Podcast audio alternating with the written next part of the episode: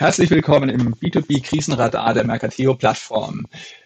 Wir sind hier in einer wöchentlichen Betrachtung von der Dynamik im B2B zwischen Händlern und den Einkaufsabteilungen im Markt. Das haben wir jetzt schon mal auf der Einkäuferseite letzte Woche auch mit einem Einkäufer, der aus dem Klinikalltag berichtet hat, äh, beleuchtet. Heute wenden wir uns der Anbieterseite zu. Mein Name ist Bernd Schönwelder. Ich bin Vorstand der Mercateo Deutschland AG. Ich begrüße heute als mein Gegenüber am Telefon Herrn Martin Groß-Albenhausen. Er ist stellvertretender Hauptgeschäftsführer des BEVH, des Bundesverbands E-Commerce und Versandhandel und insofern auch jemand, der mit einem breiten Marktüberblick auch Teil und genauer Beobachter der Entwicklungen der letzten Tage und Wochen ist. Guten Tag, Herr Groß-Albenhausen. Hallo, Herr Schönwelder. Herr Groß-Albenhausen, wie geht es Ihnen gerade? Was, was bewegt den Verband, den BEVH in diesen Tagen? Was uns sicherlich äh, wie alle Wirtschaftsakteure im Moment am meisten bewegt, ist die Frage, wie eigentlich sich die nächsten Wochen entwickeln werden. Wird es zu einer Normalisierung kommen? Wann äh, kann eigentlich unsere Wirtschaft auf einen Exit hoffen? Und zwar jetzt meine ich nicht nur einen Exit, dass einfach alle Läden oder alle äh, Betriebe, auch Handwerksbetriebe, die ja zum Teil geschlossen sind, wenn man Friseure zum Beispiel als Handwerksbetriebe nimmt, dann kann man auf eine Öffnung von all diesen ähm, Geschäften öffnen, äh, hoffen, sondern eigentlich äh, auf die Frage, wann findet auch der Exit im Kopf statt. Dass man das Gefühl hat, es wird wieder normal und das Einkaufsverhalten sich, sich weiter normalisiert. Ähm, das ist deswegen so wichtig, weil wir in den letzten Wochen doch beobachtet haben, dass es äh, zu einer zu einem extrem irrationalen Konsumverhalten kam. Irrational in dem Sinne nicht, dass die Menschen verrückt sind, sondern irrational, dass es komplett abgewichen ist von dem, was einfach das langjährige Mittel gewesen ist, was wir alles seit, seit vielen, vielen Jahren ja durch wöchentliche Beobachtung des Marktes tracken, was im Januar und Februar noch völlig in Line war und im März sich komplett auf den Kopf gestellt hat. Mhm. Und solche unnormale Verhalten, solche Anormalität im, im Markt ist Gift für die Konjunktur. Es ist ähm, aber auch sicherlich irgendwann der Moment, wo der Mensch wieder zurück möchte zu einer Normalität. Und das ist das, was uns am meisten beschäftigt momentan. Wie sollte der, der Händler damit umgehen, wenn er mit dem B2C-Kunden, sag ich mal, zu den Endkunden, mit dem Konsumenten zu tun hat? Aber sicherlich auch die Frage, wie gehe ich jetzt hier im B2B-Verhalten um, äh, mit meinen B2B-Kunden um? Wir haben als Verband ja sowohl B2C-Händler als auch B2B-Händler bei uns wo wir eben beide Seiten doch mit aller nochmal Irrationalität momentan auch sehen. Mhm. Und dann eben mit dem interessanten Fokus, dass Sie die Online-Händler bündeln. Jetzt möchte man ja zunächst mal denken, die Online-Händler sind die großen Profiteure, äh, die Geschäfte sind zu, man geht kaum noch auf die Straße raus und selbst der Bäcker wird weniger besucht. Aber es müssten ja die Online-Händler sein, die profitieren. Erleben Sie das so in durch Ihre Brille? Da muss man äh, klassisch sagen, teils, teils. Ähm, das ist Teil dieser Irrationalität, dass wir in der Tat Kategorien sehen, die wirklich sich fantastisch entwickeln. Ähm, Im Onlinehandel speziell. Das ist, sind Kategorien, die in der Vergangenheit vielleicht gar nicht so im Fokus waren. Das ist der gesamte Gesundheitsbereich. Das ist der Bereich der, der Drogerieartikel. Das ist interessanterweise auch Baumarktware. Ja, Garten, Pflanzen, aber eben auch Heimwerken. Ähm, und was wir zu unserer großen Überraschung festgestellt haben, wenn wir in einer Woche draußen sind und fragen, hast du in den letzten sieben Tagen online was gekauft und was hast du gekauft, dann ist im März eigentlich vor allem das online gekauft worden, was tatsächlich man auch noch immer noch im stationären Laden kaufen konnte.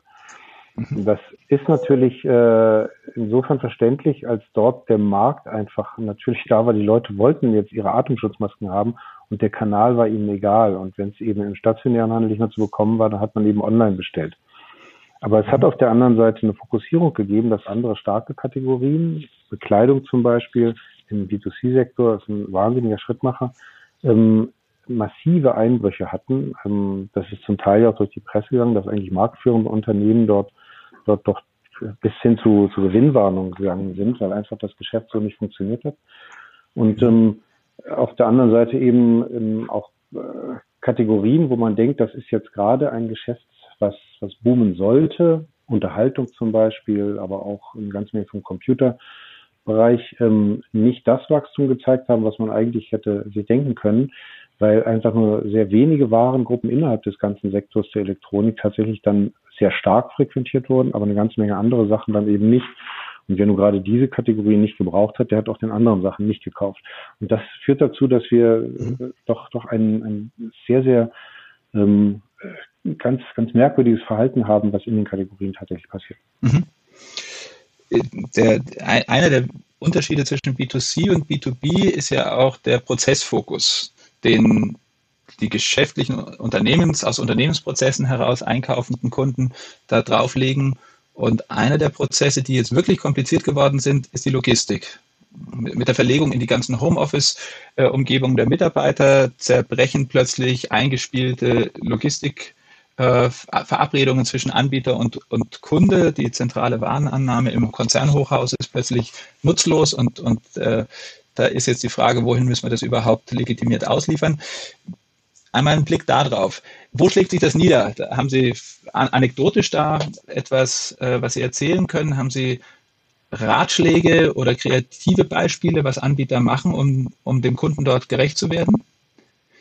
Ja, tatsächlich ist es so, dass ähm, wir in vielen Fällen nicht äh, mit Unternehmen zu tun haben, die mit eigenem Lkw ausliefern und daher ihre Kunden kennen und dann mit den Kunden was vereinbaren können, sondern dass vielfach einfach Paketware ähm, ausgeliefert wird. Das bedeutet, es geht über die normalen Carrier und diese Carrier, die ähm, nehmen ja auch viele Dinge wahr und die stellen fest, dass sie ein Gewerbegebiet reinfahren und dort niemanden antreffen.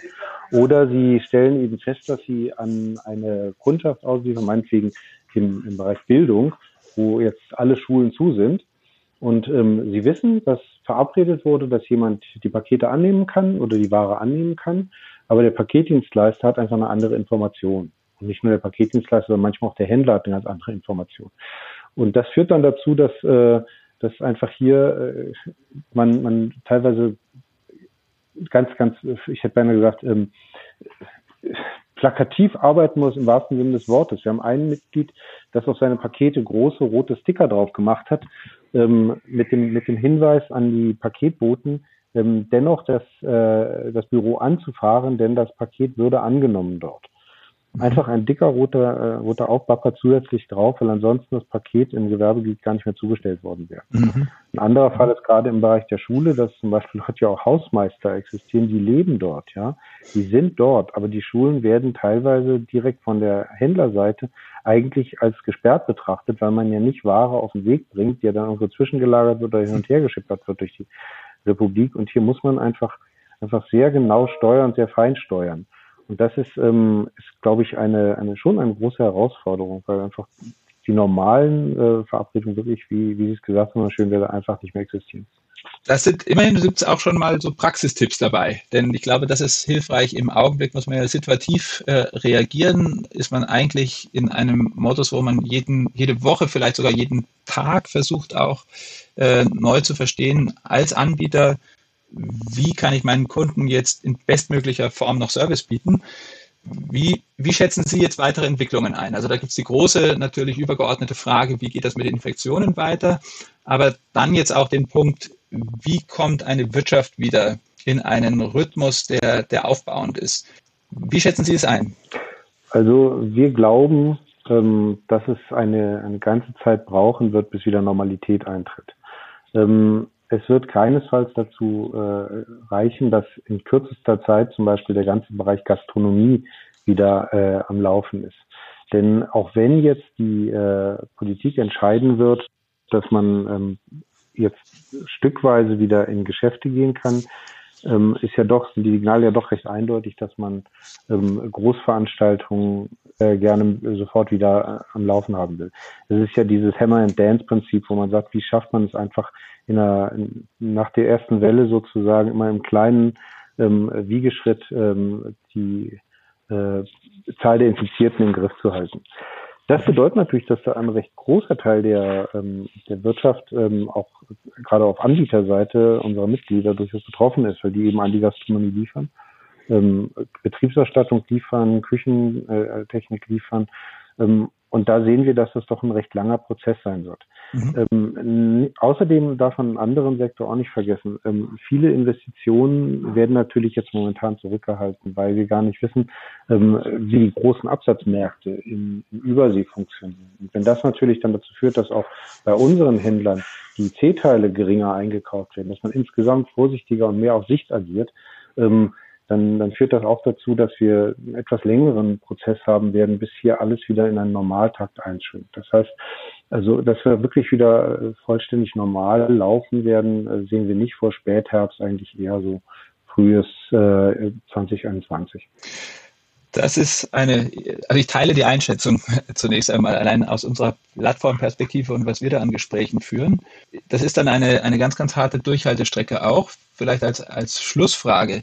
Haben Sie einen Rat für die Anbieter, wie die jetzt die Kundenbeziehungen, wie sie die Kundenbindung positiv gestalten können, damit die über diese Zeit kommen und nicht da noch Kundenbeziehungen verlieren und dann, wenn es wieder anzieht, ganz von Null anfangen müssen. Haben Sie einen Rat, den Sie den Kollegen, Mitgliedern also als, Ihres Verbandes mitgeben können? Händler, als Händler ist eine sehr, sehr wichtige, äh, ein sehr wichtiges Prinzip jetzt, dass ich ja die normalen Instrumente auch nicht mehr zwingend äh, so einsetzen kann wie in der Vergangenheit.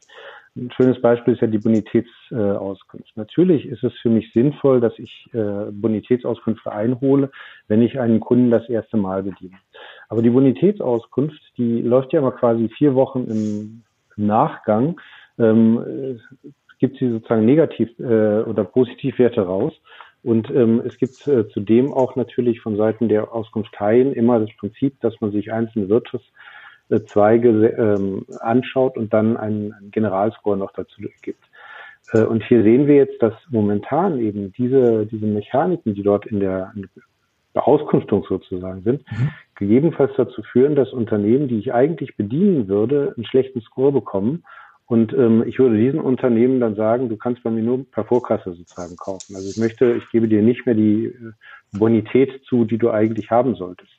Damit entziehe ich diesen Unternehmen Liquidität und ähm, im Ernstfall können die sich das einfach nicht mehr leisten. Das Ergebnis ist, dass ich dann einen Kunden, den ich eigentlich haben könnte für die Zukunft, gar nicht mehr haben werde, weil er dann einfach diese Durststrecke selber nicht durchhält. Also hier muss man sehen, dass die Anbieter und ihre Kunden eigentlich viel stärker kommunizieren müssen, dass man sich viel besser ein eigenes Bild machen muss, was eigentlich das Potenzial und die Substanz dieses Unternehmens ist. Denn die normalen, üblichen Prozesse, sich, sich Informationen über einen Kunden zu verschaffen, greifen nicht mehr unbedingt äh, so tief, dass man da ein, ein echtes Bild bekommt. Und das, mhm. das ist, glaube ich, äh, mhm. ein Tipp nochmal, mehr reden, mehr kommunizieren, ähm, mehr verstehen, was eigentlich das Kerngeschäft des des Kunden ist, den man bedienen möchte ähm, und dann eben sich ein eigenes Bild machen, wie weit man den für ähm, dem glaubwürdig hält und, für, und dem eine gute Bonität geben möchte. Als Unternehmer mhm. gegenüber einem Unternehmer, ohne mhm. Einschaltung einer Auskunftszeile. Äh, re regelmäßige Hörer, die äh, werden feststellen, dass es interessant ist, kommt in einer oder einer anderen Formulierung tatsächlich dieser Ratschlag immer wiederkehrend von beiden Seiten des Marktes, Einkäufer und, und Anbieter. Also, dass es jetzt darum geht, ganz direkt im Gespräch zu bleiben. Ich nehme das mal als, als eine Schlussaussage und sage ganz, ganz herzlichen Dank für diese Viertelstunde in einer bewegten Zeit, äh, die Sie uns da geschenkt haben. Und bleiben Sie gesund. Sehr gerne. Vielen Dank, Herr Schönwelder. Sie auch und alles Gute für Mercateo. Danke sehr. Das B2B-Krisenradar erscheint immer dienstags und donnerstags und die nächste Ausgabe lesen und hören Sie also am Donnerstag, den 9. April 2020. Die Beiträge der Vergangenheit und den heutigen finden Sie direkt unter mercateo.com-b2b-radar. Und dann freuen wir uns immer über Ihre Anregungen, Themenhinweise, Feedback. Und da können Sie die E-Mail-Adresse radar.mercateo.com gerne nutzen. Danke sehr und bis zum nächsten Mal.